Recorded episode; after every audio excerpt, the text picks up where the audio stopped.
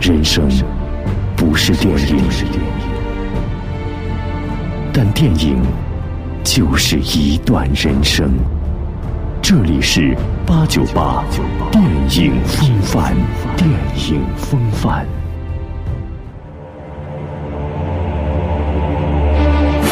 和平谷与武当山，国外动画与中国元素，这是一次国界文化的完美融合。精华与精华间的关系不是特立独行，而是怎样相互融合，得以升华。如此一只圆滚滚、慢吞吞、爱做白日梦的大熊猫，真的是拯救武林的神龙大侠吗？为何一部美国制作的动画电影却充满了中国元素？在以生产真人电影为主的好莱坞，动画片的制作又有何种魔力？这里是电影八九八潇湘电影广播，听电影更有范儿。正在为您播出的是八九八电影风范之《功夫熊猫》。我是老赵，艰辛曲折造就经典制作，八九八电影风范。鹰爪铁布衫、蛇形刁手都是出自七十年代以来的香港武侠电影，如成龙等人都是功夫界的代表人。我将喜剧和功夫融合在一起，我觉得那很容易发挥。影片里的功夫部分让我想起许多我从前看过的中国老。这样的场景常见于好莱坞电影之中，老虎、猴子、蛇、螳螂、仙鹤，在西方人眼里，这些都是中国功夫的象征。但是在二零零八年，却有一部美国制作的动画电影，它将众多中国元素融入其中。更将中国功夫的魅力展现给世人，它不仅赢得了全球六亿美元的票房，更包揽第三十六届安妮奖的十项大奖。它就是风靡全球的《功夫熊猫》。在续集中，神龙大侠阿宝和盖世武侠即将迎来一个更加强大的敌人——孔雀王。受师傅之命，他们一起踏上征途。承担拯救武林的重任，寻找并摧毁那个终极武器。与此同时，阿宝也要解开自己的身世之谜。只有这样，才能释放出他体内的力量，取得最后的胜利。我们不禁要问：为何一部美国制作的动画电影却充满了中国元素？不少人如成龙《功夫熊猫》的前期导演陈平十分感慨。动画真是不可思议，能制作出那样翻腾跳跃的打斗场面。像好莱坞这种动画制作的话，这么多年的经验，包括运营、包括制作、包括创作，它已经有一个非常成熟的一个体系了。在以生产真人电影为主的好莱坞，动画电影的制作又有何种魅力？听创作者们怎么说。手绘动画里很棒的一点是，你可以组合任意元素，可以制造假象，用形状和设计，在你看的时候，感觉它们变活了，有一种魔力。你知道这都不是真的，但你会被感动，会去思考，就是那种魔力。能够制作出更加丰富、更令人惊叹的影像，是我们每次制作电影所追求的宗旨。每次制作电影，我们都希望能够更上一层楼。功夫熊猫的主角是一只名叫阿宝的中国熊猫。阿宝，快起来！一开始的时候，我们就要搞清楚阿宝是谁，他住在哪里。阿宝是只熊猫，它身形很大，很好抱的样子，又很可爱。从某种意义上说，阿宝是唯一的，片里没有其他的熊猫。这个又圆又胖又爱吃的功夫迷，梦想成为拥有绝世神功的武林高手。阿宝心目中的功夫偶像是拥有高强武功的盖世武侠，金猴、螳螂、仙鹤、灵蛇和蛟虎。然而，阿宝的父亲则希望儿子能继承面馆。来了，很有意思。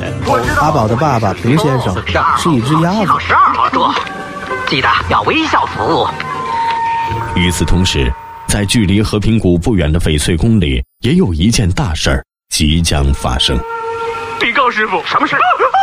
是是乌龟大师，他想见您。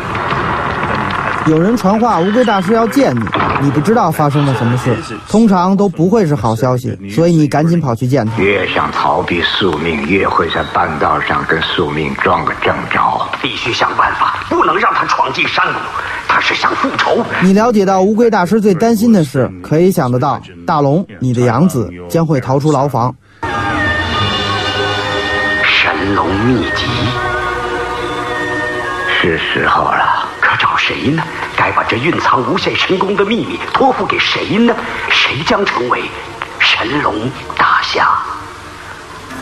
我也不知道。是的。什么？乌龟大师要选神龙大侠？就今天？比武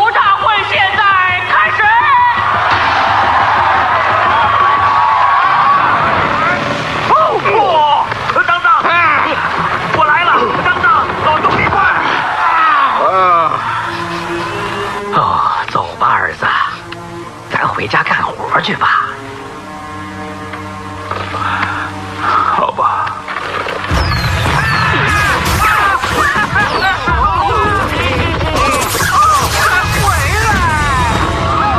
为了能见到心中的偶像，阿宝不辞辛苦的，终于来到了武林道。结果却阴差阳错被乌龟大师指定为肩负拯救武林重任的神龙大侠。忽然间身负重任，面条店小二出身的阿宝，真的能成为神龙大侠吗？小人物成长为大英雄的故事，在好莱坞电影中比比皆是。但剧组却将这么多中国元素都汇聚在一部动画片里，将主角定义为中国熊猫。外国人对中国功夫的好奇和中国文化的兴趣，在许多好莱坞电影里都有体现。这一次，《功夫熊猫》剧组更是将各种功夫招式和众多中国元素相结合，打造了一部充满东方神韵的动画电影。因为这是部功夫电影，我们同时让本片效果登峰造极，强过电影公司制作过的任何一部电影的品质。我们花了很多时间借鉴像《少林三十六房》这样的电影，还有很多其他练功房出现的电影，《练功大堂》英雄练功的专属地。功夫熊那导演叫 John Stevenson，是我们也是算是蛮老的朋友了，因为都是在农场，所以他来找到我，就问我，哎，你能不能帮我做一段戏？后来我说他把我从那个怪兽大战外星人这组借过去，但是借了两个星期。怎么样？他们也请了很多，包括香港的和泰国的这些武打明星啊，还有教练啊。你上班的时候特别有意思，从这个车库走过来，进去以后你路过这个功夫熊猫那楼，是吧？他们基本上早上起来就是一帮人穿着这个功夫装，但是这一招一式学的还挺什么。我们还有课，教招式、姿势、风格、不同的踢法、拳法。他们会找到从六十年代的香港。的武打片到现在，把所有这些东西汇聚起来，这些都是比较专业的人士，非常专业了。大家知道，从每部电影里能找到什么，或者能挑出什么东西来，最后为这部电影来服务。这里并不是每个人都会武术，向他们展示招数很重要。即使是很简单的踢法、静止姿势、进攻姿势。只要让他们自己会做，然后把这些动作运用到电脑里。汲取他的力量，给他锤击打击，直到他被打垮，我将放弃。真正的大侠绝不会放弃，放心，师傅，我绝不放弃。功夫之外，功夫熊猫的故事也以中国为背景。甚至景观、布景、服装以及道具也无不充满中国元素。那一幕叫乌龟大师的离去。我们认为乌龟大师离开人世的那一幕，桃树很重要。桃子在中国文化里象征不朽。天惠桃树是由乌龟大师一千年以前到中国亲手所种，而他的墓葬就是由桃树的木头所制。这是电影里我们最喜欢的镜头。你的预言，你的预言成真了。大龙从牢里逃出来了，他要杀来了。我的老朋友，那熊猫无法完成它的使命，你也无法完成你的使命，除非你不再幻想去控制命运。幻想，对，这是一个唯美的画面，令人回味的记忆。我想，就像前面的镜头一样，电影可以达到这样的深度。再一次，我们想让电影变得严肃一些。我们想让这部电影富有更深层的意境。你只需要学会相信，请答应我，师傅。对乌龟大师来说，这是新的冒险，他要继续前行，更有意思的冒险在等着他。他可以到别的生命体上继续冒险，但师傅却玩不转了。他失去了他的导师、他的师傅、他的保护网，他需要独自面对未来的一切。我的时辰到了。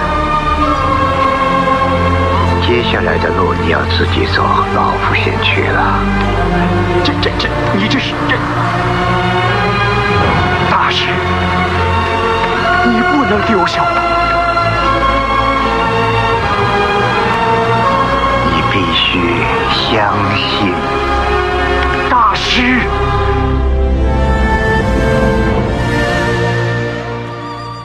乌龟大师的离奇让师傅手足无措。然而，阿宝也坚定地选择留下。